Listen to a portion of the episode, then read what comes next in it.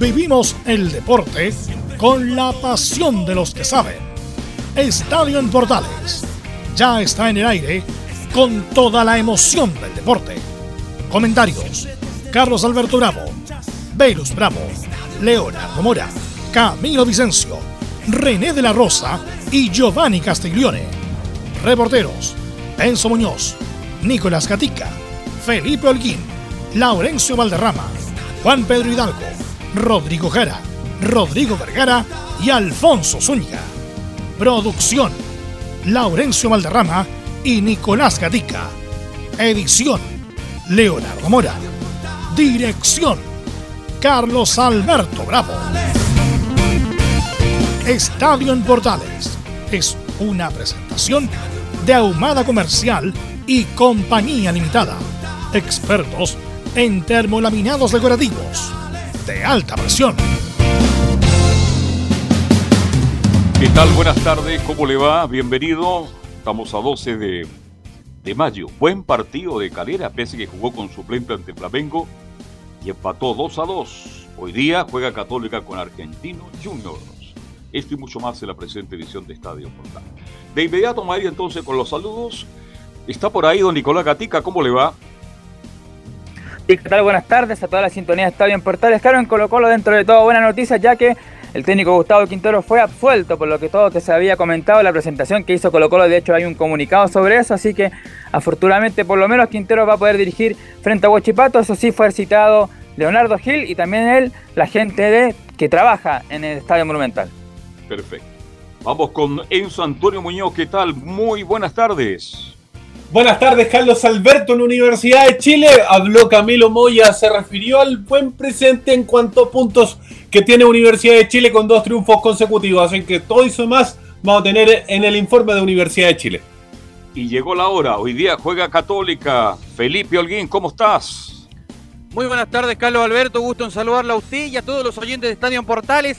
La Católica ya empieza a preparar lo que va a ser este duelo tan importante para el día de hoy por la Paz Comebo Libertadores, por supuesto, allá en la paternal, enfrentando a Argentino Junior. Tendremos declaraciones de Marcelino Núñez, por supuesto, es más, en estadio en Portales. Gracias, el informe de Católica con Felipe Holguín. Y ahí está, está por ahí don Laurencio. Hola, hola, saludo virtual. ¿Cómo están los equipos de Colonia? Un abrazo virtual para usted, don Carlos Alberto, y para todos quienes nos escuchan en Estadio Portales edición central. Justamente hoy eh, tenemos la previa de lo que va a ser el partido de Palestino como visita ante el Atlético Goyaniense 20-30 horas por la Copa Sudamericana y la palabra por un lado de Carlos Villanueva y, por otro del Coto José Luis Serra. Estimas en Estadio Portales. Ok, vamos a ir con nuestros comentaristas. Está por ahí don René de la Rosa. Don René, buenas tardes. Don René de la Rosa, ya estaremos con él. Ahí está. Hola, sí, ahora sí, René. Hola, buenas tardes. Hola, buenas tardes, Belu. Eh, buenas tardes, don Carlos, a todos los oyentes de Portales y a todo el equipo. Bien, ahí estaremos con don René de la Rosa. Don Leonardo Isaac Mora, ¿cómo está usted? Aquí estamos, pues, Carlos, buenas tardes. Eh, estábamos ilusionados con el equipo cementero, hay que decir que dentro de todo hizo un buen partido sorpresivo desde los primeros minutos, pero bueno, apareció Flamengo y la historia quedó como siempre, pues en un empate. Claro, equipo poderoso como Flamengo y con siete jugadores menos titulares. Bien, lo vamos a analizar en un ratito más. Don Camilo Vicencio Santelice, hola, hola, buenas tardes. Hola Carlos, ¿cómo estás? Muy buenas tardes para usted y todos los auditores de Estadio Portales. Y ahora con la, con la continuación de, lo, de las Copas Internacionales, la Católica con Argentinos Juniors y Huachipato con 12 de octubre, además de Palestino también, así que sigue el panorama internacional. Así es, ¿qué tal, Velo? Buenas tardes. Ok, gracias. Vamos con los titulares que lee Nicolás Gatica.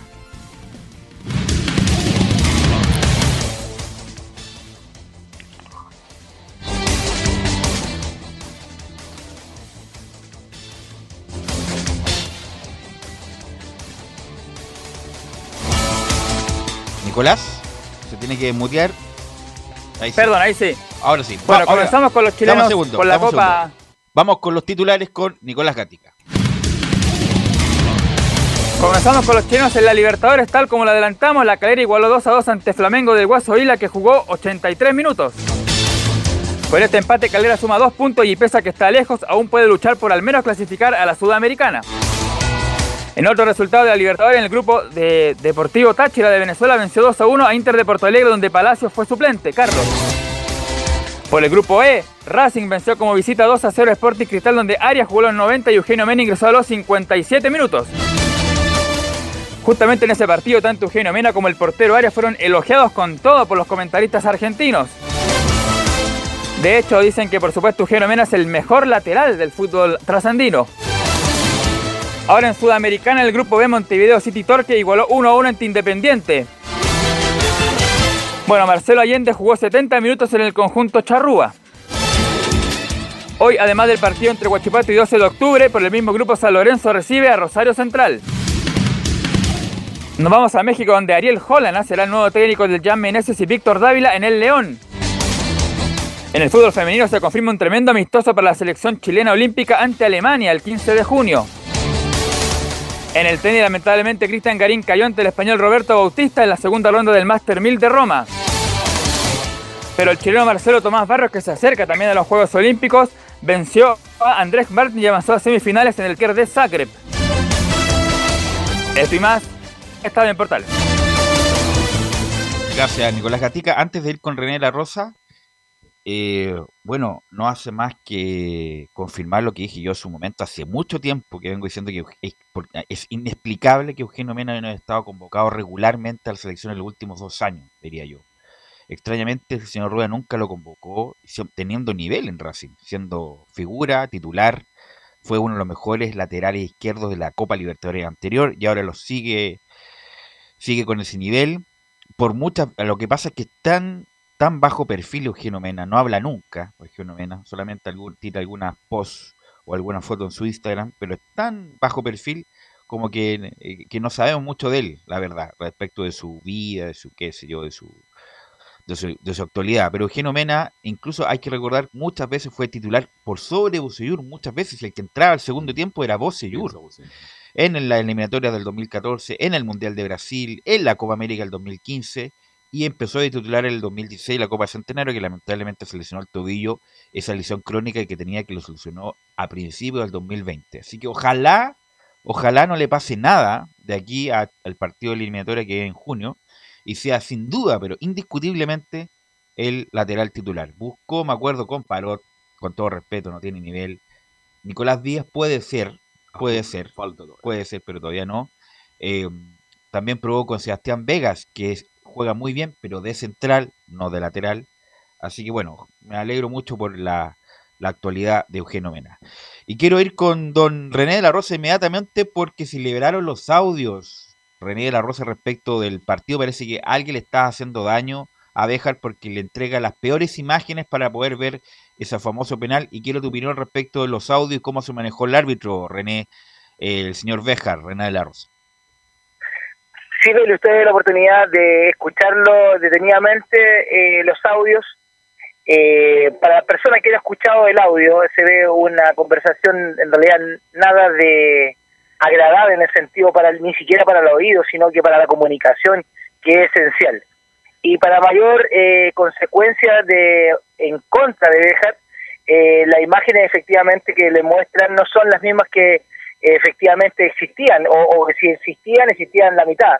Pero la que, eh, como bien lo graficamos el día lunes, eh, o tú lo graficaste, lo mencionaste, que la imagen que estaba detrás del arco era la que más, o la cámara que estaba detrás del arco era la que más demostraba que la falta en el caso de Suárez contra Costa y eh, también eh, lo mal de actuación que Jorge Osorio eh, hablar en contra de su dirigido, que para él fue penal, eh, con la finalidad, como siempre lo he mencionado yo, de no quedar mal con los dirigentes. René, mira, vamos a escuchar justamente Leonardo Mora, siempre atento, tiene el audio del bar, así que escuchemos el audio del bar y después lo comentamos, René. Y ahí dale el corto, dale el corto. Dale. Dale, tiene otro ángulo. Otro ángulo. Vela en velocidad normal también, Fernando. Dale. Dale, dale, dale, dale. A mí me parece por acción de juego, están los dos en la disputa. Los dos mirando el balón, no hay movimiento adicional. ¿Tiene otra amplia? De fuera juego izquierdo.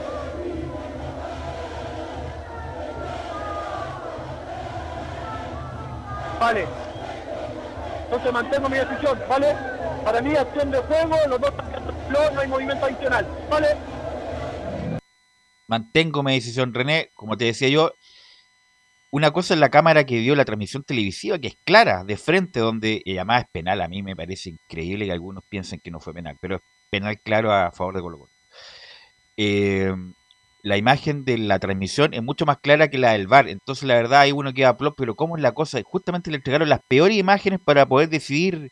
Las, le hicieron un flaco favor a Béjar mostrando esas imágenes, René. Aclarar, Velus, como lo he mencionado yo en, en, ocasiones, lo que yo me he podido instruir del VAR.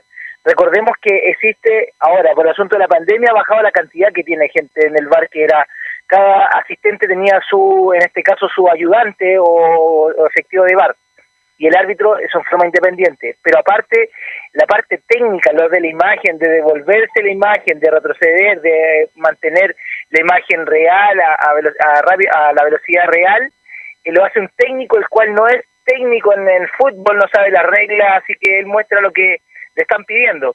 Así que yo creo que en la parte de anduvo muy mal y muy poco apoyo en la parte técnica eh, de audiovisual, a eso me refiero, que el técnico no supo entregarle la mejor herramienta. Eh, es lamentable también que, eh, y me pongo, es súper personal lo que voy a mencionar, que la tosudez de eh, Bejar eh, al ver si el, el, el, asistente de bar está diciendo hay algo raro, hay una imagen que cual, por eso lo importante que es eh, el rango que tenga la persona, el árbitro que se está ayudando del bar con el árbitro que está en, la, en el campo. Recordemos que eh, tiene que ser de la misma nivel, del mismo nivel, con la finalidad de ayudarlo o, eh, y no perjudicarlo, porque para qué vemos, no hay que ver eh, tapar el sol con, con un dedo, que cualquiera le puede hacer eh, decir, ¿sabe que para mí fue penal, cobra penal, cobra penal? No. Eh, la última palabra, vuelvo a repetir, como siempre lo he dicho, la tiene el árbitro de campo. Pero, pero recordemos que somos personas eh, y sabemos que quizás, quizás, la orientación que te tengan para una falta no es la que estás viendo y te puede perjudicar. Y lamentablemente, en este caso, lo estaba favoreciendo y él mismo se perjudicó solo, solamente por mantener su decisión. Ahora, usted logro entender, René de la Rosa, este que usted cree que lo perjudicaron abiertamente sus colegas de, del bar. No, pero ¿Ah? no, no, no fue. No, no, no, no, no, no, esa no, fue mi intención, don Carlos, de decir que me la perjudicaron, sino que él tomó la, la, le dieron, le tiraron el salvavidas, a él no lo quiso tomar. Perfecto. Ahora, el monitor, ¿dónde está? Porque con esto de la luz, del sol, a veces la claridad tampoco ayuda mucho. ¿Usted cree que tendría que estar en un lugar donde realmente se vea bien la imagen? Si se ve, si la, eh, el problema no es, el lugar, es, es la toma que le dieron, las tomas que le No, entregaron. pero Claro, además la no, imagen es que con sol también, se ve muy mal. Como que con sol. Don Carlos no está tan lejos No, pero- de lo que está mencionando, debido a que el árbitro te puede pedir, muéstrame más imágenes, muéstrame, muéstrame, porque en, en la instrucción del Pero, VAR, pero René, pero René, el pero árbitro pide, Pero está dame el bien, pero ángulo, el que maneja dame el ángulo, hay, hay de todo en, en ese aspecto, tiene eh, de utilizar todas las, la- las, las imágenes. Pero me imagino yo, la que maneja el bar no le va a entregar la peor imagen al árbitro. Uno siempre cuando trabaja en equipo le entrega, va a entregar lo mejor para que haga mejor su trabajo y no le va a entregar una, una, imagen de lado como que se la entrega en el bar, sino la, la, la, la imagen más frontal para que tome la decisión, me imagino yo, po, René. Claro, y, y recordemos que aparte de los de a ver, recordemos que ahora hay menos personas en el bar, como lo repetí en primera instancia, y hay un jefe de bar el cual lamentablemente no está con ellos ahora, el que puede decir, muestra la imagen, retrocede, orientar un poquito más con la experiencia, a eso me refiero. Eh, ahora, por el asunto de la pandemia, el, el encargado del bar no está ni siquiera en la cabina, está en la camioneta que está fuera del camión, en en la, en la camioneta que está fuera En del el, estadio en el móvil, en el el- móvil. en el bus, en el móvil, claro. Así que es más difícil, es más difícil, imagínate. Eh, perdón que, que me hable en, en singular. Eh, te está hablando el primer asistente, te está hablando el segundo asistente, te está hablando el cuarto, que te está hablando el, el jefe de el perdón, el bar que de árbitro, el bar de asistente, así que ahí se puede la gente puede graficar, no estoy diciendo esto, ey, nosotros nos metemos en, en esta en esta profesión, nosotros aceptamos y uno tiene que manejarse en el, en el sentido de que orientarse cómo puede hacer mejor su trabajo. En este aspecto, yo creo que eh, lo que no se manejaron muy bien es la comunicación. Dejar siempre le hablaron, no le hablaron de uno, él mismo menciona en su audio, hablemos de, están hablando de a cuatro, eh, es como una, la comunicación es muy importante y tiene que ser fluida y rápida. que no pase mucho tiempo. En esta jugada, no sé cuántos minutos pasó, lamentablemente salió un contraataque de esa jugada. Ocho minutos. Y después terminó una falta.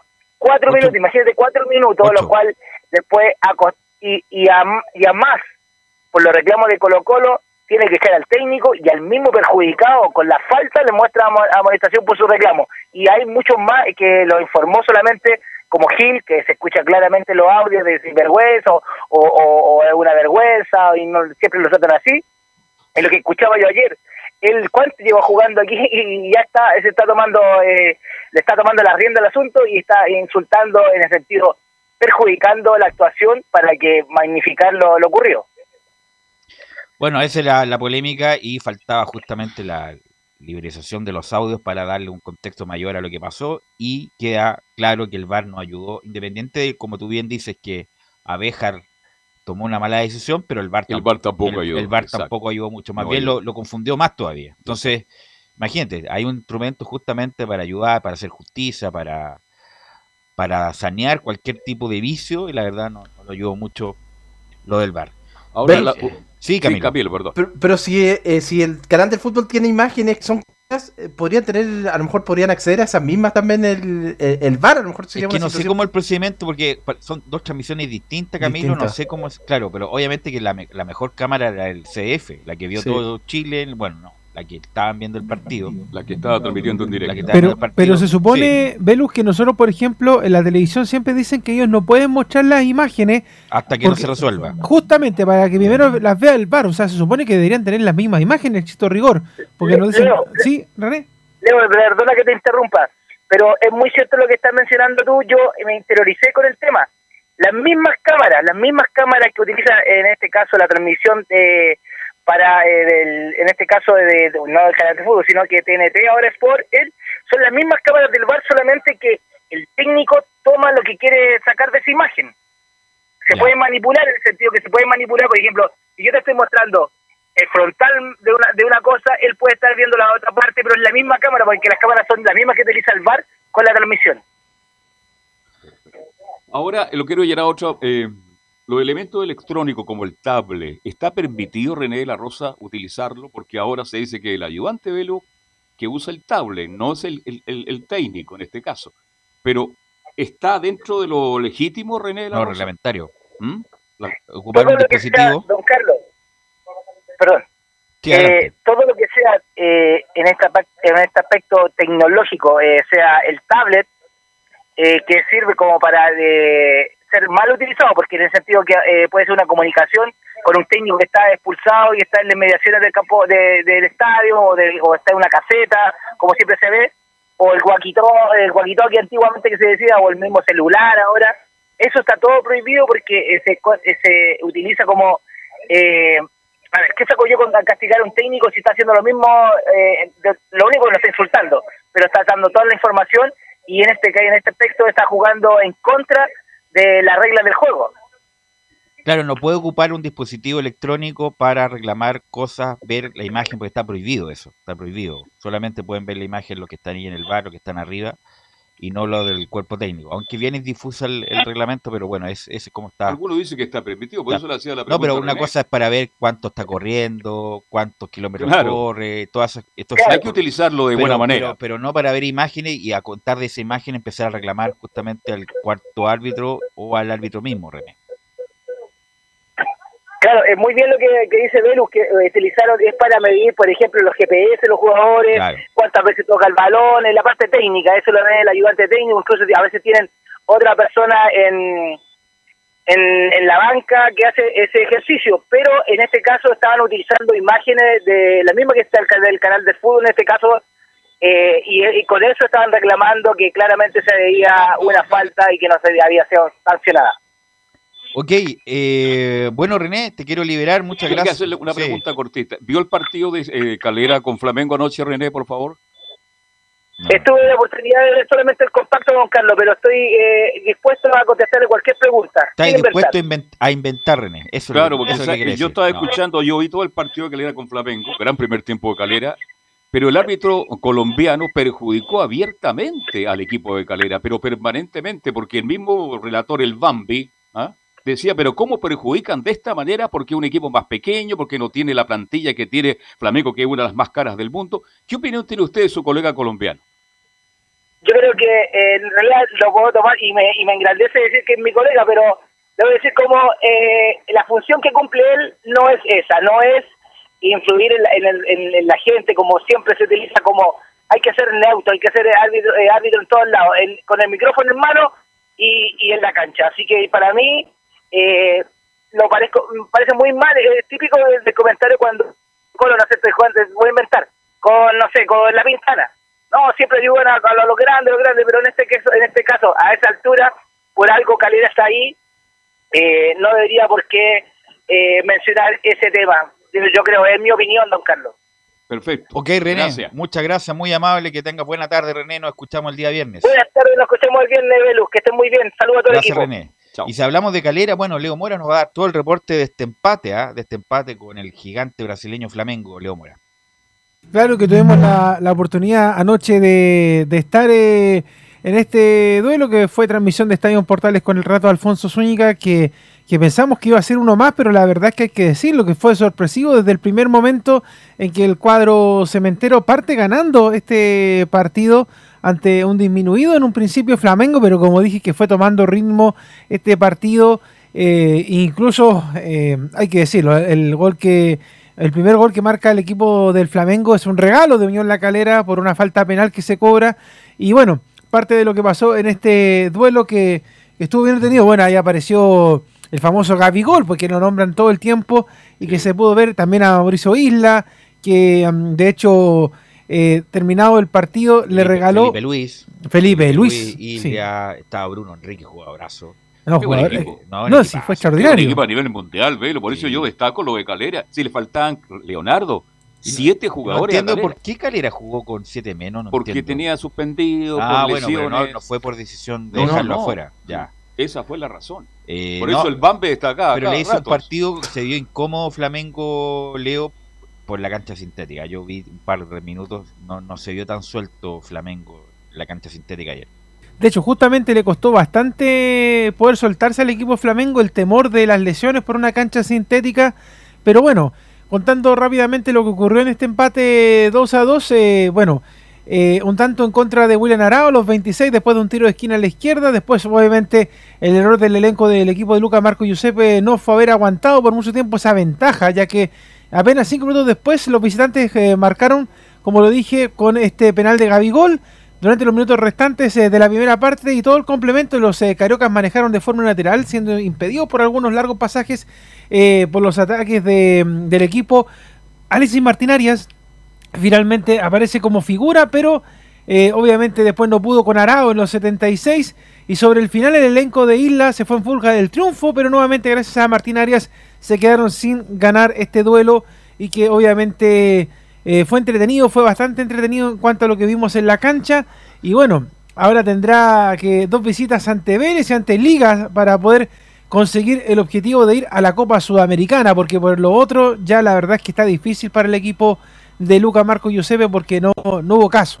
Un datito adicional contarles, sí que justo cuando me, me interrumpió para dar otro detalle, es que eh, el chileno Mauricio Isla le regaló camisetas del equipo del Flamengo a todo el plantel de Unión La Calera. Eso como un datito adicional de lo que ocurrió anoche. Siguiendo con el este datito, ahí le preguntaron cómo estaba él, no, pues, no futbolísticamente, sino por otros motivos. Dijo, no, estoy bien, gracias. Eso dijo, Exactamente. Eso dijo Isla ya. Claro. Así Oiga, que, eh, y, y Calera nos regaló sus camisetas que presentó anoche. oye, fueron bien llamativas. De hecho, nosotros ayer Sí. decíamos en la transmisión, Carlos, que se parecían a las camisetas de Cobresal. Sí, en una etapa, claro, así es. Ahí está toda la historia de Calera. ¿ah? Así que una camiseta que presentaron, pero yo de verdad... Horrible la camiseta. El primer tiempo bueno de Calera mientras tuvo pierna, pero cuando Flamengo aparece con esa potencia, jugadores que echaban a correr el balón de, de tres metros y le sacaban dos de ventaja. Yo destaco el empate de Calera porque no estaba con equipo titular y se defendió dignamente los segundos 45 minutos. Y de Carlos Leo, también y- tuvo alguna oportunidad Camilo Marcelo. Oye, destacar también lo de Sebastián Sáez, que si bien no convirtió, pero que luchó bastante ahí. De hecho, el segundo gol se genera por una por la jugada de él, porque él va a presionar al, al defensa por el sector eh, por el sector izquierdo y también eh, previo al primer gol hay eh, un pase de él para mm, que cabecea, en este caso, Cavalieri, que le ataca, ataca al arquero. Así que buen nivel también el de Sebastián Sáez. Leonardo. Tal cual. Bueno, y otro datito adicional para contar que, que fue bien llamativo es que al comienzo del, del partido, cuando los equipos salieron a la cancha y durante los primeros minutos, afuera del estadio, Carlos, estaba la banda cementera esta vez. Esta, esta vez sí estaba, o sea, con artificios, ruido. Y como lo dijimos también en la transmisión, después apareció un, un furgón de carabineros, ahí ya la banda cementera desapareció, pero... a, a- tocar el bombo al calabozo después, ¿ah? Claro, no, pero fueron a meterle un poquito de presión al técnico Lucas Marco Giuseppe tras eh, lo que había pasado el fin de semana con la eh, Católica, que de hecho ahí quedaron algunos lesionados del equipo cementero. Bueno, escuchemos reacciones, pues vamos a escuchar a Ariel Martínez, quien dice que el empate es amargo. Sí, hicimos un buen partido, eh, complicamos mucho, sobre todo en el primer tiempo, a, a Flamengo con todo lo que es. Eh, creo que el empate nos deja con una sensación amarga porque queríamos ganar, pero creo que se ajusta al- al- a lo que fue el partido, a, al- a lo largo, así que, que como te digo, una sensación amarga porque queríamos llevarnos el, el triunfo, pero es lo más justo. Ahí entonces la primera del jugador del cuadro cementero, la segunda dice que fue muy lindo haber marcado mi primer gol internacional y en la Copa Libertadores. Eh, nada, muy lindo haber hecho un gol en, en Libertadores, creo el primer gol que hago en Copa Internacional y más, más lindo aún en, en Libertadores y con, contra un equipo como Flamengo.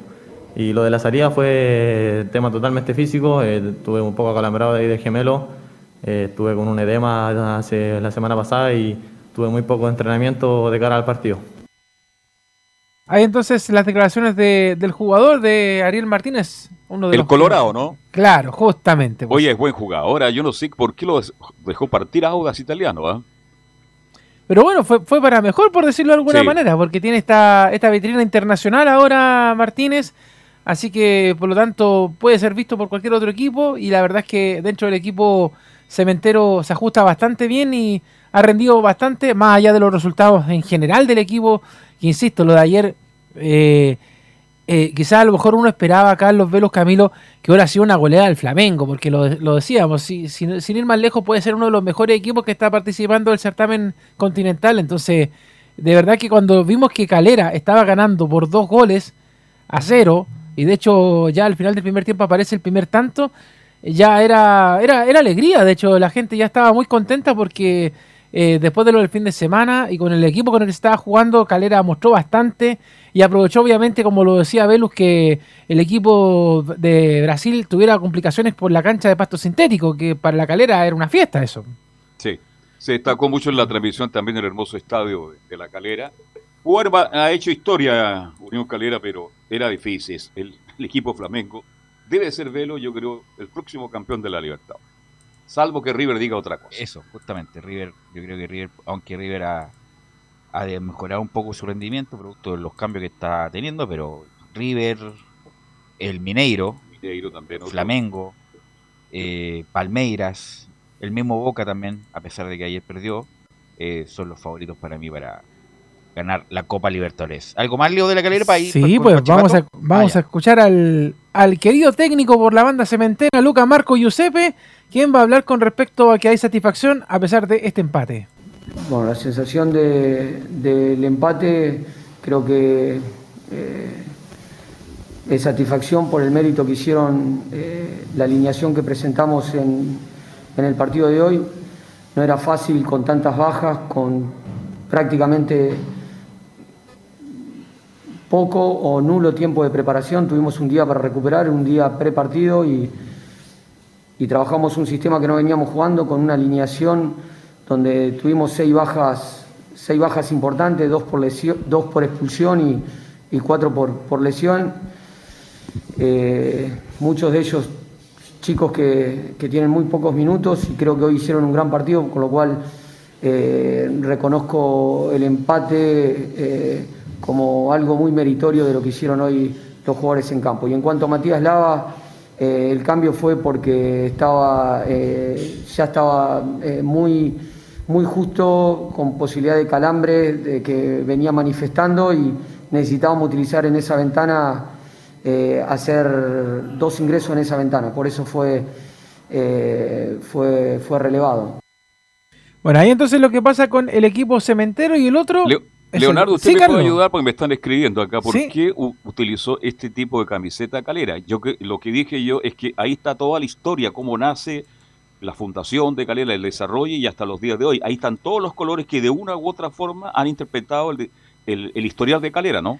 Claro, y de hecho, si usted se fija, también dentro de la camiseta estaba el logo antiguo, el que nunca debió haber salido por el reclamo de los hinchas, lo que- cuando llegó la nueva concesionaria, que, que toma esto y tiene que cambiar el escudo porque se acuerda que no le cedían los derechos y bueno, Eso, no le a- cedían los derechos. a- No- apareció no, porque ayer- no quisieran, sino Claro, no le a- los derechos. apareció ayer nuevamente el antiguo escudo, el clásico de, de Calera en la camiseta, así que de hecho mucha historia, bien llamativa la camiseta del equipo y se la intercambiaron de hecho entre los capitanes, entre el equipo en la previa, pero eh, más allá de eso eh, no, no tiene otra relevancia Carlos lo que se vio anoche, eh, pero insisto, bien llamativa la camiseta Y del hay que decir, Leo, que no obstante la historia que tenga que tiene Calera, su mejor momento histórico ha sido este, con Bragarnik, desde que llegó Bragarnik, aunque a algunos no les guste Bragarnik, que aquí, que allá y todo lo pero los mejores momentos históricos de la Calera se están viviendo Ahora. en estos últimos tres o cuatro años. Claro, porque hay que recordar de que en los últimos años estuvo participando de Copa Sudamericana y este es el primer año en Libertadores, entonces más allá de los resultados ya es un hito lo que está marcando. Más allá de la suplantación, Claro. más allá del, de que le ocupan el club para vender jugador y todo lo gustón, bueno, este ha sido el mejor momento de Calera a- a nivel profesional.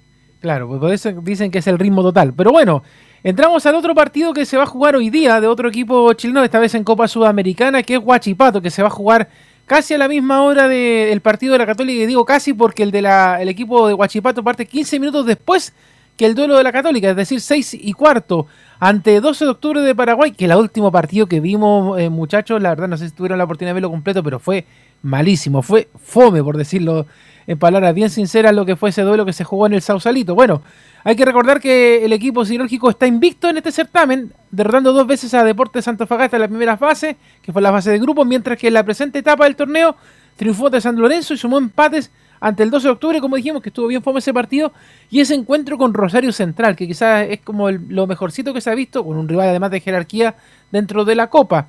Vamos a escuchar eh, palabras también del equipo cirúrgico en esta previa que tienen hoy, que recordemos, insisto, el partido se juega a las 6 y cuarto y que va a ser transmisión de estadio en Portales, obviamente al paralelo a lo que va a pasar con la Católica. Vamos a escuchar a Claudio Sepúlveda, que dice que sin duda será un partido fundamental el de esta jornada. Sin duda que va a ser un partido, un partido fundamental para nosotros.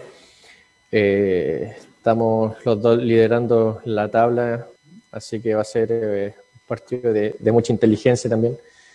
Y en cuanto al equipo rival, eh, no creo que, que modifiquen mucho. Ellos son un equipo que, que saben lo que juegan, eh, es, su, es, su forma, es su forma de jugar la que, la hicieron acá.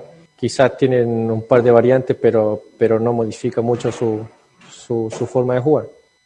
Bueno, y la pregunta clave también para, para el equipo de Huachipato es si es que lo que va a pasar esta jornada va a ser clave para la clasificación en la Copa Libertadores y aquí responde Sepúlveda. Quizá un poco precipitado al decir que la clasificación se juega mañana, eh, faltando dos fechas más eh, aparte de, de, mañana. Pero en cuanto al equipo lo veo bien, lo veo con muchas ganas, eh, muy concentrados, muy ilusionados, como dije anteriormente, en lo que podemos hacer nosotros y, y, y, y esperemos reflejarnos en, en el resultado.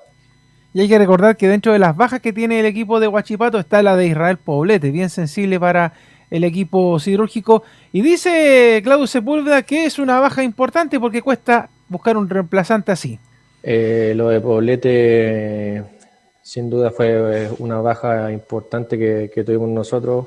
Eh, venía siendo una de las figuras nuestras del equipo y, se siente, se siente. Cuesta reemplazar a un jugador así.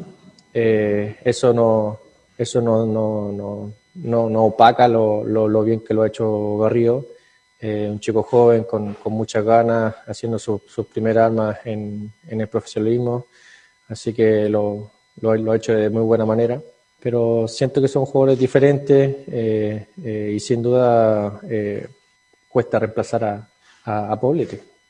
Claro, porque se lesionó en el partido ante Central, el partido anterior por la Copa que jugó el equipo de Huachipato y por el Campeonato Nacional hay que recordar de que el equipo de Juan José Lubera viene de un empate 2 a 2, algo polémico también por el arbitraje el día domingo ante Curicó Unido, ahí al mediodía. Y bueno, la formación del equipo acelero para esta tarde sería con Gabriel Castellón en el arco, Joaquín Gutiérrez, Nicolás Ramírez, Ignacio Tapia, Cristian Cuevas, Álvaro Garrido, Claudio Sepúlveda, que lo escuchábamos recién, Javier Altamirano, Walter Masanti, Cris Martínez y Maximiliano Rodríguez, mientras que el equipo de 12 de octubre será con Mauro Cardoso, César Benítez, Paulo da Silva, Miguel Jaquet, Rubén Ríos, Ariel Schwarzman, Víctor Cáceres, Richard Salinas, David Mendieta, José Núñez y Pablo Velázquez. Esta jornada, recordemos, 18-15 horas paralelo al partido de la Católica que estaremos informando a través de Estadio Portales. Ok, gracias Leo. Eh, y vamos a ir a la pausa y vamos a ir con Felipe Alguien que nos tiene que contar dos cosas. Primero, que la Católica juega hoy por Copa Libertadores y porque San Carlos de Apoquindo va a ser el, el estadio, el estadio donde Chile va a jugar con Bolivia. Todo, Bolivia. todo eso a la vuelta de la pausa. Radio Portales le indica la hora. Las 2 de la tarde, 9 minutos. ¿Necesitas promocionar tu marca o producto? Anunciar en la primera de Chile es rápido, fácil, con cobertura nacional y no cuesta tanto. Contáctanos al correo comercial arroba radioportales.cl. Tenemos una propuesta a tu medida, porque en la Portales te queremos escuchar. Es muy importante, es urgente, es vital que entre todos detengamos el coronavirus. Y todos podemos ayudar a través de una sencilla acción.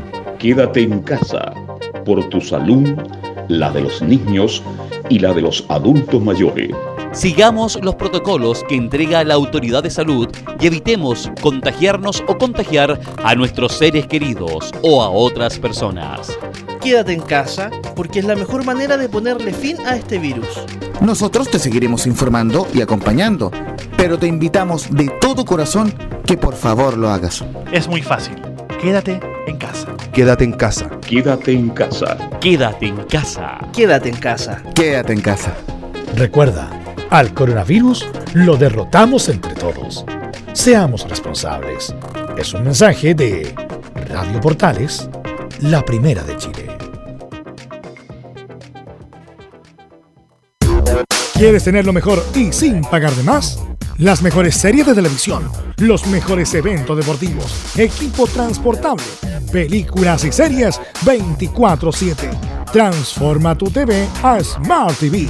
Llama al 973-718989. Twitter arroba panchops. Visita www.radiosport.cl, el sitio web de la Deportiva de Chile. Programas, noticias, entrevistas y reportajes, podcast, radio online y mucho más. Todo lo que pasa en todos los deportes lo encuentras en www.radiosport.cl. La Deportiva de Chile en Internet. Porque lo bueno puede ser aún mejor. Prepárate a conocer la evolución de la Primera de Chile. Bienvenido a Portales Digital. Ingresa ya a www.radioportales.cl y descubre nuestra señal en vivo en audio y video, además del tradicional 1180m. Mantente al día con las últimas informaciones de Chile y el mundo e interactúa con nosotros a través de nuestras redes sociales en Facebook, Twitter e Instagram. Recuerda www.radioportales.cl La nueva multiplataforma de la Primera de Chile ahora es aún mejor. Termolaminados de León, tecnología alemana de última generación. Casa Matriz, Avenida La Serena, 776 Recoleta. Foro 22 622 56 76. Termolaminados de León. Desde todo Chile. Desde todo Chile. Y para todo Chile. Portales Digital está en todas partes. www.radioportales.cl Entre marco grande y marco chico, media vuelta y vuelta completa. Escuchas Estadio en Portales en su edición central. La primera de Chile, uniendo al país de norte a sur. Bueno, recordar que a las 14.45 juega el Inter de Alexis, que ya es campeón de Italia. Va a jugar con la Roma, así que lo más probable es que Alexis sea titular ese partido. Sí, Dos es cosas. titular. Sí, es titular. ¿Con quién? ¿Con Lukaku o con, con Con Lautaro? Lukaku. Con Lukaku, ya. Bueno, la pregunta, Felipe, es, y también Camilo Leo, bueno, el Estadio Nacional está siendo remodelado, reparado, arreglado, lo que sea, hace rato ya. ¿Esa es la razón del por qué no se va a jugar en el Estadio Nacional Chile con Bolivia? Muy buenas tardes, Belu. Gusto saludarte antes que todo y a todos los oyentes de Estadio Portales. Claro, eh, bien lo decías tú, eh, va a ser, eh, está, está con ya solamente falta el visto bueno de que lo oficialicen, digo, el organismo de Quilín, para que el Reduc San Carlos de Apoquindo sea y sea el gran acopio para el elenco del seleccionado chileno para poder enfrentar a, al seleccionado boliviano por las eliminatorias rumbo a Qatar 2022. Eh, ¿Por qué es eh, esta gran eh, diferencia? Porque en el Nacional no podrá ser utilizado por la remodelación que se está realizando ya hace varias semanas con mira los Juegos Panamericanos 2023 y de hecho ni siquiera la Universidad de Chile lo ha podido utilizar el reducto de Ñuñoa, por ende es. por eso la, eh, la Católica eh, en este caso corre con más ventaja San Carlos de Apoquindo donde la NFP eh, fue hasta el recinto de hecho la Universidad Católica para realizar la visita técnica y solamente faltaría como lo decía eh, la oficialización del organismo de Quilín. La pregunta para los comentaristas, ¿y por qué no el Monumental también, que cumple perfectamente y ha sido muchas veces casa de la selección chilena cuando no está habilitado el Nacional? ¿O lo habrá pedido Lazarte, Camilo? Puede que lo haya pedido las artes, pero es que aparte ahora como está, como es sin público, creo que por eso mm, obviamente se, se opta también por, por San Carlos, eh, pero si no, claro, tendría que haber sido el, el Monumental la, la, la otra opción, pero pero creo que es por eso, para como es más sin público, y puede que ella también haya pedido las artes. De hecho, yo hubiera optado por Rancagua, de hecho, porque Ran- recordemos que... Deje de Rancagua, acá. No, el pero- mismo pero- Pasto no quiere mal. Pero, sa- pero ¿sabe por qué? Porque la última vez jugaron allá atrás con, con Bolivia el amistoso Sí, sí. y le fue súper bien. O sea, cancha conocida, probarla de nuevo, vamos para allá. O sea, Ahora, la, información que yo manejo que consideran que la cancha de San Carlos está en muy buenas condiciones. Yo no sé si estará en Yo tan sí, buenas eso, condiciones. eso es lo que tiene que... Y eso, eso el permite elegir justamente ese campo deportivo. Y como se juega sin público, un estadio muy cómodo. Pero San, eh, es el Monumental también está buena la cancha. Sí. Yo creo que mejor incluso. La del Monumental. Sí, porque la San Carlos igual se nota de repente, las imágenes por lo menos televisivas, se nota unos manchones así como unos pedazos de tierra también en, algún- en algunos momentos. Pero de aquí al partido la van a dejar impecable. ¿ah? No, por eso te digo que... Por eso la quería saber la respuesta por qué el no Monumental, que siempre ha sido, cuando no está habilitado el Nacional, casa habría, de habría que darle la misión a Alfonso para que vea ahí qué es lo que dice la NFP o Martín Lazarte respecto al tema. Y si es así, Felipe, por primera vez en la historia, San Carlos de Poquindo va a recibir un partido de la selección chilena de manera oficial, Felipe. Así es, y respecto a lo que decían ustedes, el técnico Martín Lazarte y el director deportivo Francis Cajijao habría dado el visto bueno para que el cotejo ante los altiplánicos se dispute en el reducto precordillerano debido a las buenas condiciones de la cancha. De hecho, lo que decía Camilo es muy importante. Hay veces que, bueno, el otro día me tocó ir al partido contra Unión La Calera, habían algunos manchones por el costado izquierdo, eh, de donde corre siempre ahí en ese lado Parot, eh, siempre hay un manchón en esa parte y en la parte del área. Pero eh, posteriormente yo creo que eso se va a ir recuperando con el, con el tiempo, como lo decía don Carlos Alberto. Bueno, lo otro de la Católica importante, relevante para su futuro inmediato es el partido que juega hoy. Felipe, y usted nos va a informar respecto de la actualidad del equipo. Claro, por supuesto, juega a eso de las eh, 17.30 horas, por supuesto será transmisión de Estadio Portales. Eh, claro, la Católica ya está en terreno argentino, eh, sale a eso de las eh, 17 horas, hora chilena, del Hotel Hilton eh, Puerto Madero, y después de ahí ya a las 17.30 estaría en el estadio Diego Armando Maradona para enfrentar eh, eh, esta tarde al elenco de Argentino Junior. Pero si les parece bien, pasemos a escuchar las primeras declaraciones que dio posteriormente el, el vuelo a Argentina el jugador Marcelino Núñez, quien va a ser titular en la once de Gustavo Poyet, y habla a través de los micrófonos de Portales y dice y analiza el, el, eh, partido frente a Argentino Junior. ser un partido muy complicado, también muy entretenido y nosotros como Católica teníamos que ir a buscar los tres puntos. Ahí estaban las cortas declaraciones de eh, eh, Marcelino Núñez eh, de pocas Demasiado palabras. expresivo, Sí, ¿ah? muy sí. expresivo. ¿ah? Sí, sol- y, eh, de hecho dio tres declaraciones y no se expresó más de 20 minutos, menos diría yo.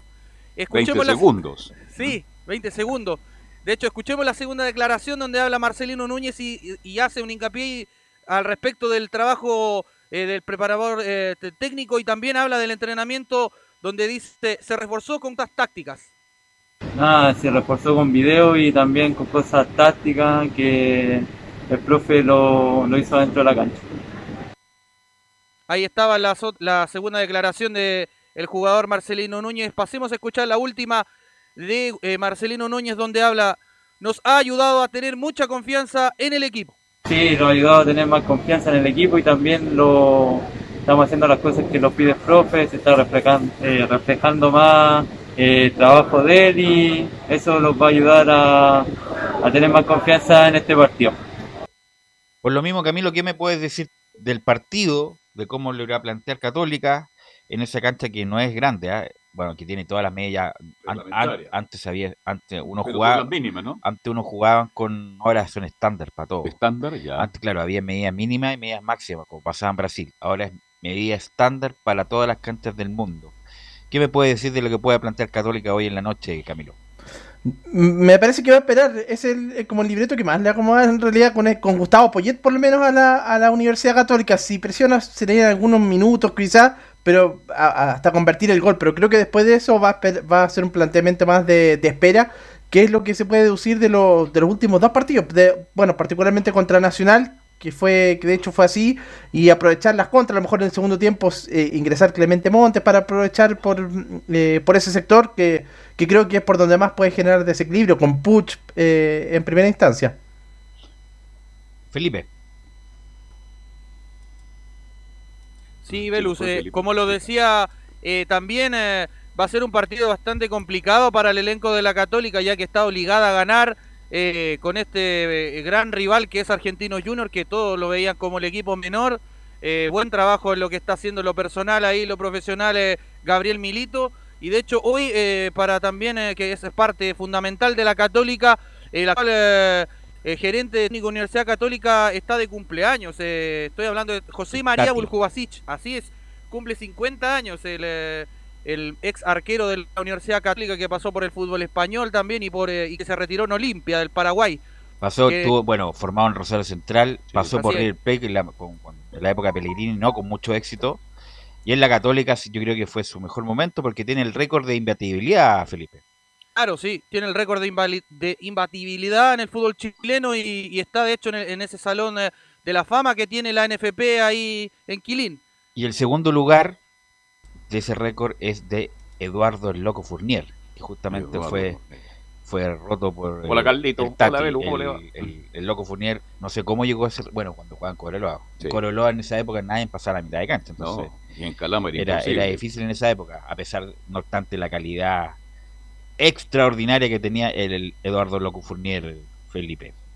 Claro, sí, como bien lo decían ustedes muchachos y bueno, el árbitro del día de hoy va a ser Wilton Sampaio de Brasil, la terna brasileña que va a estar allá en la paternal para el duelo entre Argentinos Junior y la Universidad Católica. Si les parece pasamos a, a revisar lo que va a ser eh, eh, esta oncena titular eh, de Gustavo Poyet ya 100% confirmada para esta tarde allá en Argentina. Claro, revisémoslo de inmediato. Salta con Matías Dituro en portería, línea de cuatro en el fondo, por derecha iría Raimundo el Catuto Rebolledo, Juan Fuentes el, el, cent- el central, por izquierda iría Valver Huerta y por izquierda cierra la línea de cuatro, Juan Cornejo en labores de contención iría Ignacio Saavedra acompañado de Juan Leiva y en labores de creación iría Marcelino Núñez. Mientras que en delantera eh, iría por derecha José Pedro el Chapa Fuensalida, centro delantero Fernando el Toro San Pedro y por izquierda cerraría la delantera Edson Puch. Esos serían los 11 del técnico Gustavo Poyet para enfrentar a Argentino Junior esta tarde. ¿Quién- Y con las respecto- cor- co- Disculpa, Camilo, adelante. No, con respecto a lo de Marcelino Núñez, claro que habla poco, pero por lo menos mostró un nivel importante. de la cancha. No, en que hable en la cancha. cancha. en la Ahí está hablando muy bien, Camilo. Ahí habla Sí. muy bien. Muy bien. Y sobre todo en un partido que era, que era trascendental, como fue contra Nacional de, Mon- de Montevideo a nivel internacional y participó en todos los goles. Así que por lo menos ahí anda bien. Coordenada del partido, Felipe. 17.30 horas eh, ah, vamos al aire. Bueno, con el partido tan importante para la Católica ante el elenco de Argentinos Junior. eh, y que será transmisión, por supuesto, la primera de Chile en Estadio en Portales. eh, muchachos, ¿Quién relata, el bombero o el manguera? Cristian Frey. El el profesor bombero, Frey, ya. El profesor, sí. El, Krillin, el Krillin del gol le dicen también ahora. ¿Cuánto? El Krillin, personaje de Dragon Ball Z. eh. El Krillin. Muchachos, y para cerrar, hoy juega Atlético Nacional con el Nacional de Uruguay también, así que para estar atentos ¿Qué le conviene a Católica, Camilo? Ese partido importante. ¿Qué le conviene a Católica que, que pase? Nacional con, eh, con Atlético Nacional. Nacional. Yo creo que un empate. Un empate sería como. Sí. Porque la si gana Nacional de Medellín, aquí hay polémica, ¿ah? porque todo lo- hoy día hay paro en Colombia de nuevo, están en paro, e incluso hay posibilidades de que no se juegue ese partido, así que pero lo quieren llevar a Pereira, así como última hora. Así que bueno, una situación complicada la de Colombia. Gracias Felipe, muy amable. Muy buenas tardes, muchachos. Buen día. Y otro que es muy amable también es Laurencio Valderrama, que nos va a informar. caballero, Es el rey de los amables, le dicen a él. Así que, Laurencio Valderrama, ¿cómo estás? Buenas tardes. Te saludo en todos los idiomas.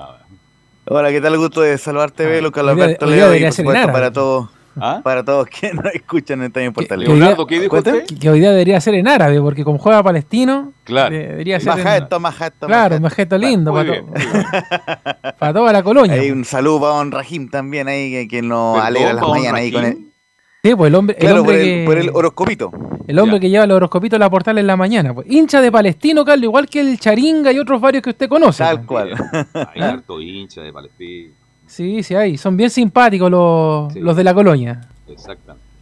Claro, y, y justamente hoy Palestino, bueno, tiene una última oportunidad de, de subirse al tren de la Copa Sudamericana porque está último con cero puntos, enfrentará al Atlético Go- Goyanense que líder con siete, si es que hay un empate en este partido ya ya no eh, va a quedar ma- matemáticamente eliminado el cuadro de Palestino porque recordemos clasifica el primero de cada de cada uno de los ocho grupos de la Copa Sudamericana, así que la va a tener complicada el cuadro de Palestino, pero ya dijeron eh, en el cuadro árabe que la idea es obviamente, eh, digamos, ir a ganar el partido, pero que el foco está en el campeonato nacional y, que justamente esta, estos últimos tres partidos de la Copa Sudamericana van a ser usados por, por Palestino más que nada para ir encontrando el equipo de cara a, a lo que va a ser el resto del campeonato nacional antes del receso, porque en el receso ya se debería jugar Copa Chile, que, que, que también es un, un objetivo muy importante para el cuadro eh, de Palestino. Y justamente uno de, de de los temas que, que está en Palestino antes de, este partido, la falta eh, de gol, sobre todo en Copa Sudamericana, solamente han marcado dos goles ante Cobresal y en cuatro de los cinco partidos no han marcado los, eh, jugadores de Palestina. Así que eh, lógicamente ahí el, Coto Sierra, una de las preguntas que, que, que, mm, que se le consultó como está en Portales en esa conferencia de prensa posterior al triunfo ante Colo Colo fue haber encontrado el gol. Así que justamente vamos con esa de José Luis Sierra. Había que tener tranquilidad y convicción para encontrar el gol.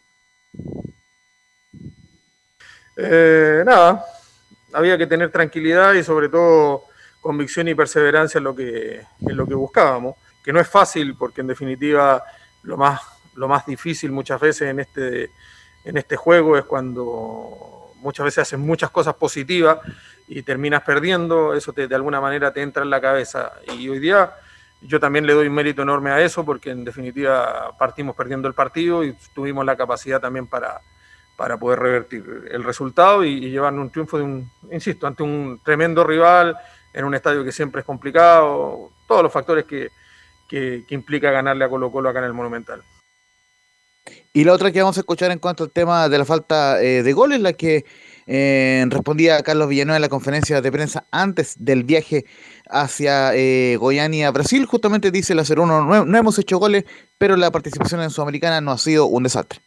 Eh, sí, es verdad, el, dato estadístico que me das no, no, no me había percatado, es verdad que todavía no hacemos goles, es una lástima. Eh, lo que sí creo que nuestra participación dentro de que, no, de que tenemos cero puntos eh, no ha sido un desastre, no es que en el juego mismo se, no creemos, no, no nos impongamos por momentos en el partido. eh, lamentablemente en el último partido con News no hacen el gol en el último minuto, pero sí nos estábamos creando ocasiones. Incluso el gol de ellos sale de un contraataque que, que habíamos tres, cuatro no, eh, jugadores en el área, que Brian tiene un centro atrás y que nadie la toca y de contraataque no hacen el gol en el último minuto.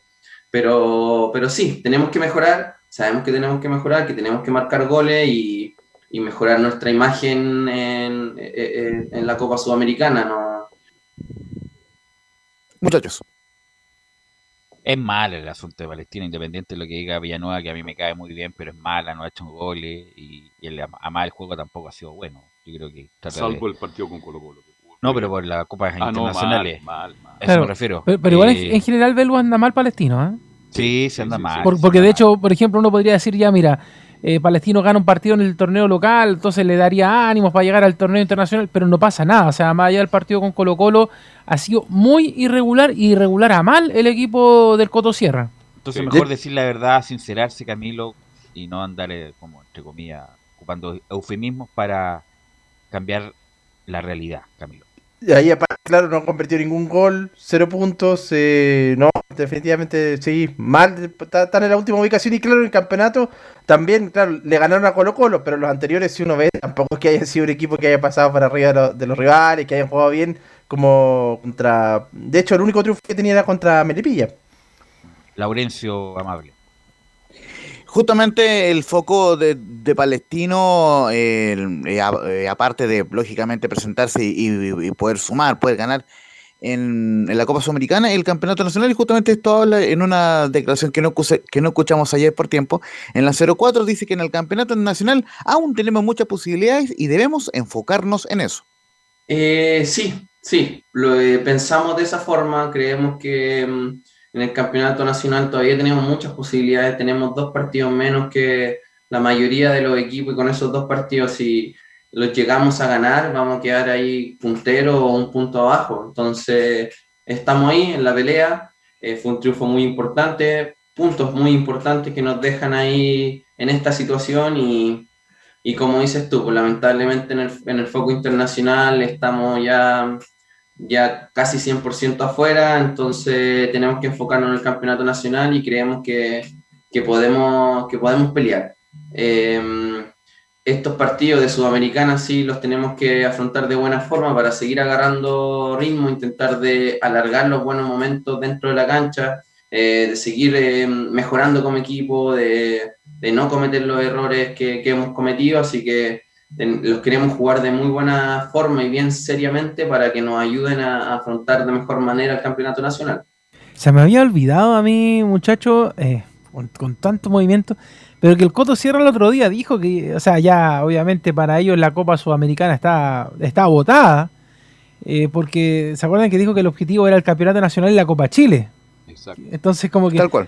A, a mí se me había olvidado un poco ese tema porque entre, entre tantas cosas, pero igual obviamente uno espera de que, que si te vas a retirar del, del torneo sudamericana, que sea con dignidad, pues, o sea, tampoco sea que, que estén llegando los partidos y que vaya a jugar por, por hacer número, como se dice, hacer bulto. Y fíjese un detalle, muchachos, antes de ir con la, con la formación, bueno, y, y con la bajada que le puedan dar ahí Carlos Alberto y, y Velo, que Palestino tiene los tres partidos de Copa Sudamericana, eh, de Copa Su- Sudamericana, eh, eh, perdón, consecutivos, por la siguiente razón. Juego hoy día ante eh, Goy- Goianiense, 20-30 horas, transmisión de portales. El próximo jueves, día 20, el 20 de mayo, Palestino visitará a News Boy. Obviamente no juega el fin de semana por el receso de las elecciones. Va, va a jugar en el mítico Parque Marcelo Bielsa allá en Rosario. Y luego juega la fecha 6, la última, el 25 de mayo, es decir, martes, recibe a Libertad. Y entre medio, Palestino no jugar su partido ante el Audax, ahí va- van a tener mm, eh, más descanso ahí en la Florida. ¿Por qué? Porque la NFP tuvo que suspender ese partido, dado que Conmebol eh, eh, había agendado para el 20 el partido ante News y para el 25 el partido ante Libertad. O sea, no se cumple las 72 horas entre partidos, por, lo cual eh, decidió con antelación suspender el partido an- ante Audax. Entonces, Palestino recién vuelve a jugar eh, en la fecha, digamos, en, en el día 29 de mayo, sábado 29 de mayo, ante O'Higgins como visita en Rancagua. Entonces, eh, Palestino eh, tendrá un segundo partido suspendido, porque ya tiene un partido suspendido o postergado, digamos, ante Huachipato, y tiene un segundo partido eh, suspendido ante Lauda, o sea, no va a jugar el próximo fin de semana, y recién volvería a finales de mes para jugar ante O'Higgins. Por ende, eh, Palestino tiene la posibilidad de eh, Se jugar puede tomar vacaciones, eh, dice usted. No, no, que, que, que, que no, que no tiene que enfocarse en el torneo nacional, solo en la Copa Sudamericana. Por ende, sería inexcusable que, eh, que Palestino eh, no saque resultados en estos últimos tres partidos porque tendrá todo el foco en la Copa Sudamericana. No creo que saque mucho punto, está jugando mal a nivel internacional, mejoró algo con Colo Colo y, y tiene jugadores palestinos para andar mejor. Yo me quedo con ese gesto, Leonardo, Camilo, Velo, si lo vieron ustedes cuando al final del partido entre Colo Colo y Palestera hay un tiro libre para Colo Colo, muy similar al de Gil. Y el Coto Sierra, usted lo han visto en las redes sociales, agachó la cabeza y no quería mirar. Entonces quiere decir que algo no está funcionando Pero bien. el Coto. Sierra tiene esas reacciones, me acuerdo cuando era técnico de la Unión. Es verdad. Técnico de la Unión per- y perdió la final con Guachipato, estaba rezando, ¿no se acuerdan ustedes cuando andaba rezando? Está bien, todos pueden rezar, pero Sí, uno yo no lo ve, días, no lo ve en el técnico ahí en la cancha rezando Ya. arriba mientras va a ejecutar el penal. El Coto Sierra tiene esas cositas que a veces llaman la atención, Laurencio. ¿Algo más, Laurencio? Sí, justamente vamos a ir con la, con la probable formación. Eh, primero vamos con las bajas. Vicente Fernández es baja por suspensión. Recordemos, en algunos portales lo bajan como titular hoy, pero es baja por suspensión porque fue expulsado por doble amarilla en el partido ante, eh, ante Central. Entonces, o sea, el partido anterior ante Newell's. Así que, eh, lógicamente, baja. Y también siguen como baja por lesión Bruno Gallo, Seba Martínez, el, chinito Martínez y el Nico Berardo. Así que la más probable formación. Tengo ahí un par de dudas en defensa, pero sería con Quito Bertosel en portería, Guillermo Soto o Ignacio Mesina, Cristian Suárez, Bruno Romo y Pablo Alvarado en la última línea. Estaría eh, obligado eh, Pablo Alvarado como lateral izquierdo. Agustín Farías con César Cortés en el doble 5. También podría ir Misael Dávila ahí al medio. Brian Carrasco, Carlos Villanueva y Jonathan Benítez para cerrar en ofensiva con Luis Jiménez en la, en la delantera. El partido será arbitrado por Carlos Orbe de Ecuador. Y ojo con el goyaniense que viene, que acaba de perder las semifinales del torneo eh, en, en- Goiania, el, el- estadual. Perdió 12-11 en penales ante Gremio a Nápoles, así que eh, eh, vendrá con toda, con toda la motivación ahí para tomarse revancha ante Palestina. Esperemos que esté con buen resultado hoy día el equipo. Ok, Laurencio, muy amable. Nos, Chao, escuchamos, nos escuchamos mañana. Fuerte abrazo. Que esté bien, Laurencio. Vamos a ir a la pausa y volvemos con Lau y Colo Colo. Radio Portales le indica la hora. Las 2 de la tarde, 35 minutos. Ahora más que nunca, quédate en casa y disfruta de algo rico sin pagar de más. Somos de la casa, una delicia al paladar. Conoce nuestra variedad de waffles, sándwiches, empanadas de horno y mucho más. Contáctanos vía WhatsApp al más 569 5018 3008. Atendemos todas las tarjetas de crédito y Red Compra. Infórmate más en nuestras redes sociales, en Instagram y Facebook. Recuerda, somos de la casa, una delicia al paladar. Durante esta emergencia sanitaria, realicemos actividades junto a nuestros niños, niñas y adolescentes. Intentemos solucionar los problemas con diálogo y conversando sobre las emociones que surgen estos días. Que ellos confíen en sus padres o adultos cuidadores puede evitar el consumo de alcohol y otras drogas. Si necesitas ayuda, ingresa a senda.gov.cl o llama al 1412. Senda, Ministerio del Interior, Gobierno de Chile. Visita www.radiosport.cl, el sitio web de la Deportiva de Chile. Programas, noticias, entrevistas y reportajes, podcast, radio online y mucho más. Todo lo que pasa en todos los deportes lo encuentras en www.radiosport.cl. La Deportiva de Chile en Internet. Comercial IAC y Compañía Limitada. La mejor calidad mundial en laminados decorativos. Comercial IAC y Compañía Limitada es Vertec en Chile. San Ignacio 1010, Santa Rosa 1779, Avenida Mata 446 y Portugal 501. Comercial IAC y Compañía Limitada es Vertec en Chile. Desde todo Chile. Desde todo Chile. Y para todo Chile. Para todo Chile. Portales Digital está en todas partes. www.radioportales.cl Un acercamiento electrónico a todo lo que pasa en el fútbol. Escuchas Estadio en Portales en su edición central. La primera de Chile, uniendo al país de norte a sur. Estamos de vuelta ya. 14 horas con 39 minutos, lo que hace jugar 25 minutos bien. ¿ah? Inmediatamente se arregla, un- se arregla un poco el panorama en su Muñoz con Oiga, 25 Velus. minutos bueno, sí. A propósito de 25 minutos, gracias fútbol, oiga. fue llamado Luis del Pino Mago a la prenómina para jugar la Copa América en la selección vino tinto. oiga. Pero Luis del Pino Mago es, un nominado frecuente, Leo.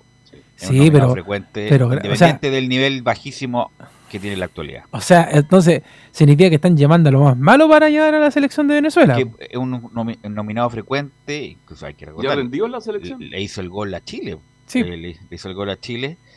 Eh, la U, no sé qué pasa en la U que han dado tan mal, tanto de central como de lateral, no ha rendido ninguna cosa, pero es, es, un, es como Gonzalo Jara que en algún momento anduvo mal, pero en la selección siempre rendía. A lo mejor para allá le rinde este muchacho Luis del Pino Mago. Además que tampoco Venezuela tiene mucho, Leo, donde agarrarse, así que Es verdad. Así que tiene que no- nominarlo.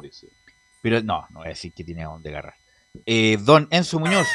eh, porque justo me quedo ahí el, pie, pero no, pero no corresponde. a- Así que edítelo eso, Leo, para que no salga al aire, por favor. Quedó, quedó abierto el comentario. Claro, así que no, no, por favor, edítelo que me, me, me excedí. Eh, vamos con Don Enzo Muñoz y estos 25 minutos buenos que tienen con otro ambiente a la U, Don Enzo. ¿Qué tal, Velus? Un gusto de saludarte. Sí, bastante alegre se mostró Camilo Moya durante la conferencia de prensa y por qué no estarlo si la U está solamente a dos, a dos puntos del líder del campeonato nacional, que en este momento es Audax Italiano. Los azules están más o menos en el cuarto lugar de la tabla, obviamente por diferencia de gol y cosas así, no están eh, más arriba de posición, pero obviamente hay un buen ambiente, como tú lo señalabas. Y la primera que vamos a escuchar de Camilo Moya, el volante de contención que tiene la U, tiene que ver precisamente con estas ráfagas de buen fuego. O sea, yo creo que, que va a depender de una evolución muy buena. Se ha visto en varios pasajes de- del partido con Antofagasta, los, los partidos que hemos venido haciendo, que, hemos encontrado el juego que hemos querido, que es tener un poco la, la posición. No hemos generado muchas ocasiones de goles y yo creo que eso te va dejando más tranquilo y también con muchas muchas más ganas de poder seguir mejorando el día a día. Entonces yo creo que estoy totalmente de acuerdo con mis compañeros y con el técnico. Así que vamos por ese camino que, que nuestro único foco es poder eh, mejorar el día a día y estar en lo más alto de la tabla. Ya que habla del foco del equipo, escuchemos la que dice también, porque le preguntaron de esta situación en particular. Nuestro único foco es acá salir campeón y creo que eso es lo que se transmite el día a día acá en entrenamiento, también en lo que ha sido los partidos que, hemos tenido grandes minutos de equipos que, que hemos ido demostrando, o sea, como te digo, nuestro único foco es salir campeón y, y tener que mejorar día a día y hacer cosas diferentes, que, que es lo que nos va a llevar a lo, a lo que queremos, que es salir campeón. Tampoco hay que exagerar porque Moya dice hemos jugado bien. Bueno, no, el único partido bueno que he visto fue el otro día con Antofagasta, donde el segundo tiempo la jugó bien. Pero no En le, no le digas nada, Velu. Mira que tú le dices algo a Mollito y se enoja. Claro, Se entonces anda Moya- sensible. Si la semana pasada habló con un medio partidario y le preguntaron, Camilo, ¿por qué pasa que estás jugando con un rendimiento menor? No, lo que pasa es que no me interesa la- lo que diga la gente. No, no, y Moya también. Moya tiene con qué jugar mejor y no ha jugado bien. Incluso ha sido hasta reemplazado. A lo mejor le tenemos la cuña cuando le, le- le preguntan por su salida prematura de- del, del partido, 60, 70 minutos del- de los partidos. Pero bueno, ojalá que para la U sea el desde lo que hizo con Antofagasta. ¿Sandoval podría jugar en la posición de Moya? Podría jugar perfectamente. Esto, estoy pensando, mire lo que estoy pensando.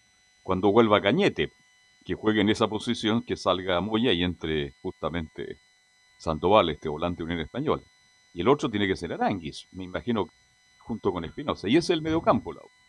Ese Sin desmerecer a Moya, que si levanta su rendimiento, bueno, Sería titular, claro. es titular, titular. Es titular hasta ahí, pero sin duda ha decrecido bastante su rendimiento, Enzo. Escuchemos otra más de Camilo Moya que habla sobre el cambio en el sistema de juego que tuvo que hacer Rafael Dudamel precisamente por la lesión de Marcelo Cañete. Sea, yo creo que, que va a depender igual cómo, cómo esté parado el rival o lo que quiera el, técnico para llevar a cabo para el día del partido. Creo que nosotros nos tenemos que acomodar a, cualquier sistema porque tenemos una calidad de jugadores que, que son muy buenos, entonces yo creo que nos acomoda cualquier sistema. Como digo, nosotros mismos nos tenemos que acomodar al, sistema que, que quiere el profe porque la calidad de jugadores la tenemos. Pero mira, al principio de esta de reflexión de Moya dice, los debemos parar según lo que tenga el rival, pero la U nunca se para según lo que po- proponga el rival. La U siempre se para como la U quiere pararse. Y de hecho es lo que hablábamos ayer con, con ustedes, Carlos Velo, Camilo, de esto de que, de que ya no puede seguir insistiendo con un 4-3-3 si el 4-4-2 le funciona mejor en cuanto a sistemas tácticos y los nombres. Entonces, eh, no, es, no es tan así como dice Camilo y después al final dice, bueno, eh, lo que quiera el DT. Pero al principio dice lo que, lo que proponga el equipo rival. No es así porque lo hemos visto siempre jugando de la misma manera y por eso a la U le estaba yendo como le estaba yendo. Claro, habrá que mantener el 4-4-2. ¿Cu- ¿Cuándo vuelve a jugar la U? Después del, del combate en el Aldiquique, ¿no? Con Everton de Viña del Mar, ¿no? Sí, precisamente tiene el próximo partido contra Everton de Viña del Mar en el estadio Parque El Teniente. Después, obviamente, de las elecciones, la siguiente semana ya enfrenta a Universidad de Chile con fecha ya confirmada para, para ese partido que tendrán los azules como local en Rancagua. Va a seguir siendo la tónica. Ustedes ya lo hablaban precisamente de, de que ni siquiera la selección va a poder ser de local en, en el estadio ¿Y la U nacional. cuándo que- volvería nominalmente al Nacional en julio? Más o menos, debería ser para la segunda parte del campeonato. Queda, queda mucho Ya camino. todavía. Bueno, y lo más probable es sin público hasta 2022. ¿Usted cree que Sí, este año no? Velus. Sí, Sí, solo para confirmar, el próximo partido de los azules es el domingo 23, o sea, posteriormente al combate naval de Iquique, a las 20.30 en el estadio Parque El Teniente de Rancagua. Ya está la novena fecha también programada, que sería el lunes 31 eh, contra Audax Italiano. Eh, Audax Italiano en local, pero van a jugar igual en el Parque El Teniente 2030 también ese partido. Y la siguiente fecha, la eh, décima fecha, también ya está confirmada con Universidad de Chile visitando el municipal de la Cisterna a las 15.30 el, mire, el día de mi cumpleaños, el 5 de junio. Ah, qué lástima. 5 de junio. Bueno, pero va a estar bien celebrado ahora, po, don Enzo. Así que La no, juega temprano porque no hay luz. No- así- no hay problema ahí. En la noche usted tiene su fiesta. Tres y media. Tres y Tres y media ese partido. A la siete fiesta, la la fiesta casa. clandestina ya hecha ya en su Muñoz. Así que eh, son tres partidos, bueno, Palestino es difícil, ¿ah? Pero Everton que viene mal, eh, Audax, bueno, puntero, pero Ahí. es un rival abordable, así que son fechas que la U perfectamente podría ganar los tres partidos y encumbrarse arriba, Camilo. Sí, absolutamente. Everton, claro, ha mostrado po- eh, poco en realidad. Bueno, viene de ca- eh, cayó contra la Serena en un del- el último encuentro que jugó porque quedó libre en la última fecha. Y claro, Audax está líder, pero tampoco es que sea un equipo. mm, tampoco que sea un equipo contundente. Así que es la oportunidad de, de- de mantenerse en esa parte alta de la tabla. Así es, Enzo. Escuchemos una más de Camilo Moya y la última por lo demás que habla sobre el descanso que tienen los azules precisamente por el tema de las elecciones. Obviamente el que llega acá a la U sabe todo lo que te exige estar en un equipo tan grande como la U. Eh, si bien empezamos una semana, por así decirlo, tranquila porque venimos de dos triunfos seguidos, eh, estamos a- arriba ahí creo que a dos puntos del, del puntero, si no me equivoco. Entonces te, te va dando un poco más de tranquilidad, pero también, como digo, las ganas de, de poder seguir entrenando y mejorando. Eh, tenemos 15 días pa- para, para entrenar eh, lo que viene el próximo partido, entonces eh, para mí vienen muy, muy bien estos 15 días. Ahí está la palabra de Camilo Moya, obviamente haciendo alusión al próximo partido que ya lo decíamos, es el domingo 23 de mayo a las 8 y media en el Parque El Teniente contra Everton de Viña del Mar. Tiene que llegar a Abrigos, es que va arrancado, mire que hace mucho frío, ¿ah? sí, es- son raros, son raros los días. Hay un día que nos tocó con mucho frío y ¿Quién es hay raro, otro día que nos tocó. ¿Quién es ¿Quién raro? es raro? Eh, no. Rancagua. Ah, el, El tiempo. Ah, yo pensé Ah, que algún compañero me iba raro. Ya. Bueno, ustedes no sé, bueno, ustedes son muy jóvenes, pero Usted también a- es muy joven. ayer, pero ayer, ayer yo lo vi jugar, por eso se cumplieron 30 años del este gol de barro que hizo el Pepe Castro, ¿se acuerdan? Ah. Cuando se pasa el, no sé quién estaba arquero palestino, ¿no? En el Santa Laura. Santa Laura, Arco Norte. Esta hacía mucho el argentino Junior, la pisa ahí en la línea, se agacha y de con- cabeza. de cabeza hacia el gol. Era como una cargada gigante para los rivales, pero la hizo en Chile José Pepe Castro, que hizo el gol en la bueno, a pesar de que Argentino Junior perdió con la Juventus en la final intercontinental de ese momento. Así que bueno, un recuerdo, una efeméride. Se tomó como una burla lo que hizo Castro esa vez en José Santa Pepe. Castro que vino, me acuerdo perfecto porque yo estaba en la sub-12, me acuerdo. Con César Bacha. Y íbamos a entrenar, íbamos a ver a entrenar, estaba Pepe Castro y Walter Fernández, un puntero izquierdo que venía de Racing, que era muy bueno, pero venía medio, medio problemado en esa época. Así que el Pepe Castro era, el- era la, Venía medio roto, como dicen los argentinos. ¿eh? era el Pepe Castro y Walter Fernández eran las figuritas de la época Enzo Muñoz. Y le tengo otra efeméride, ya que está hablando de la efeméride. Un día como hoy, pero del año 2010, Universidad de Chile lograba su primer triunfo en Brasil por torneos internacionales, venciendo por tres goles a dos al Flamengo en el Estadio Maracaná por los cuartos de final de la Copa Libertadores, con goles de Mauricio Victorán- Victorino, Victorino. Rafael Olarra y el Fl- Álvaro el Flaco Chagui. Fernández. Chagui Chagui Fernández. Fernández. Gran actuación de Miguel Pinto, lo tengo que reconocer. Gran actuación de Miguel Pinto ese día en la Pero, noche. pero si esa copa fue buena por Pinto, salvo hasta el muy final. buena, ¿no? fue- no, muy Sí. buena. Llegó- lamentablemente se come todos los goles ahí con, Con Chivas. el- con Chivas, justamente Sí, en el pues. Nacional. Pero gran actuación de Miguel Pinto en el Maracaná. en el Maracaná y con gran actuación de, de Chagui Fernández. Yo voy a decir los pocos Sí. partidos que jugó bien. Oye, yo le quiero agregar una última efeméride, a ver si Carlos Alberto nos da alguna referencia, pero hoy día se cumple también un aniversario más de la partida de Walter Zagal, también de la Universidad de Chile, el Sí. creador de la barra Los de Abajo. Eh, Walter Zagal, tuve la suerte, el privilegio, Leonardo, cuando yo le pegaba en la pera a mi suegra, nosotros veraneábamos en San Sebastián, cuando era un balneario muy hermoso. en España, dice usted. No, acá en Ah, no, Santiago acá de en el litoral, perdón. un lugar maravilloso en esa época, acampeado San Sebastián, y él era vecino de mi suegra. Y ahí conocí no solo a él, sino que también a su padre. Y quiero com- comentar algo. Después del partido entre eh, River Plate y la U, Leonardo, 96. 96, yo me di cuenta que estaban siendo agredidos los hinchas de la U. Que Y como a- uno chileno, Fueron, fueron apaleados. Fueron apaleados. Yo intenté ir y los colegas argentinos me dijeron, no lo hagas, bravo, bravo, no te metas ahí. Y tuve que retroceder.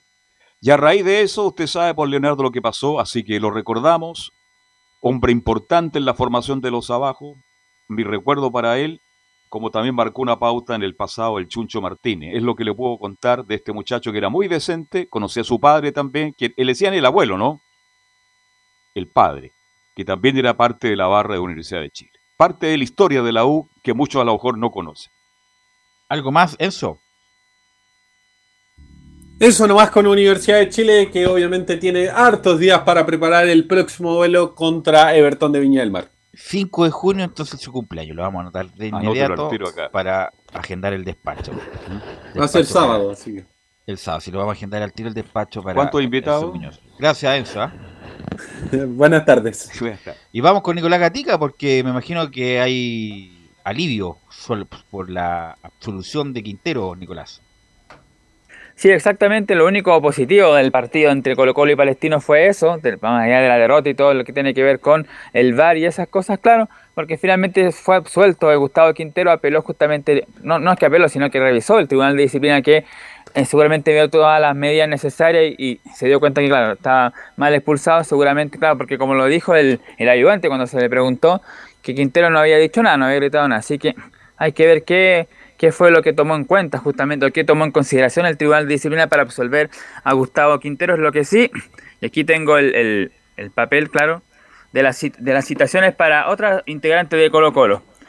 Por ejemplo, está citado para la próxima semana la institución, denuncia del directorio, también da denuncia del árbitro, también de la institución por el tema de, lo- de los candados, también para el utilero Nelson Pizarro por incidente en ese compromiso. Y para Leonardo Gil, que ya sabemos lo que lo que acusa el árbitro del partido, que fue lo que dijo justamente eh, Leonardo del Colo Gil seguramente, así que tendrá esas, eh, esas bajas del al equipo de Colo, va a ser citado, claro. Para que vaya a declarar y explique lo que adjunta en el informe eh, el señor Bejar, que insisto, lo hablamos también ayer, lo hablamos el lunes, lo hablamos ayer, que una cosa es ya haber reclamado de la manera que se hace en el fútbol, de tirar gritos, levantar las manos y todo lo demás, y otra cosa es lo que pasó después, de lo que pasó con Gil y sobre todo lo que pasó con Colo Colo, estas viejas prácticas, me acuerdo de esas viejas prácticas del Guatón Vergara, esas prácticas mafiosas. Don Jorge. De siempre sacar ventaja con cuestiones de este tipo, por ejemplo. Cerrar el camarín, es dejar expuesto a los rivales, apagar el califón. eh, esas prácticas viejas que Colo luz. Colo, discúlpeme que lo diga, en, en su momento Colo Colo también, bueno, de exponer al rival haciendo el calentamiento ahí prácticamente con la barra, eh, donde se llenaba de escupitajo a los que estaban ahí, así que esto, me imagino yo, con la nueva presidencia de Valladares, ojalá no, no vuelva a pasar porque estos son chicanas ordinarias pasado. del peor tipo, así que ojalá esto Colo Colo lo resuelva y para que no vuelva a pasar. Claro, porque Leonardo Gil, bueno, le puede salir un poco cara la situación, pueden darle una o dos fechas porque en el informe de Deja dijo lo siguiente, sale del camarín de su equipo en ropa interior y sin mascarilla de una forma desafiante y prepotente y comienza a gritar, ¿hasta cuándo nos van a embarrar? Todos los hábitos nos vienen a embarrar, nos tienen que respetar, somos un equipo grande, después dice teniendo que ser controlado por sus compañeros y personal de seguridad, así que por lo tanto, claro, va a ser citado y seguramente le van a dar un par de fechas ahí de castigo a Leonardo Gil. Y claro, en cuanto a lo, a lo del camarín, el- el- del candado cerrado y lo que declaraba también el, informe arbitral, eh, el presidente de Colo Colo, Edmundo AR, dijo lo siguiente. Son temas en los que nos ocupamos desde el sábado en la noche. Hasta hoy seguimos insertos en el asunto después de conocer el informe arbitral y llevaremos a cabo un sumario interno como corresponde. Partimos de la base de la confianza de quienes trabajan en Colo Colo, pero también en pos de la transparencia haremos un sumario interno para revisar y defendernos como corresponde estas situaciones y hacernos responsables como una institución seria, explico. Eso fue lo que dijo a grandes rasgos entonces Edmundo Valle. También se refirió al tema de Nicolás Blandi, que dicen que tiene una oferta de Brasil del Juventude, un equipo que estaría ascendiendo a la primera división brasileña, que estaría interesado en contar con los servicios de Nicolás Blandi. Y él dijo que, claro, tienen que conversarlo primero todo con el cuerpo técnico, también con Daniel Morón, y ahí se, ten- se tendrá que tomar alguna resolución. Así que- quién sabe si en una de esas Blandi parte al fútbol brasileño.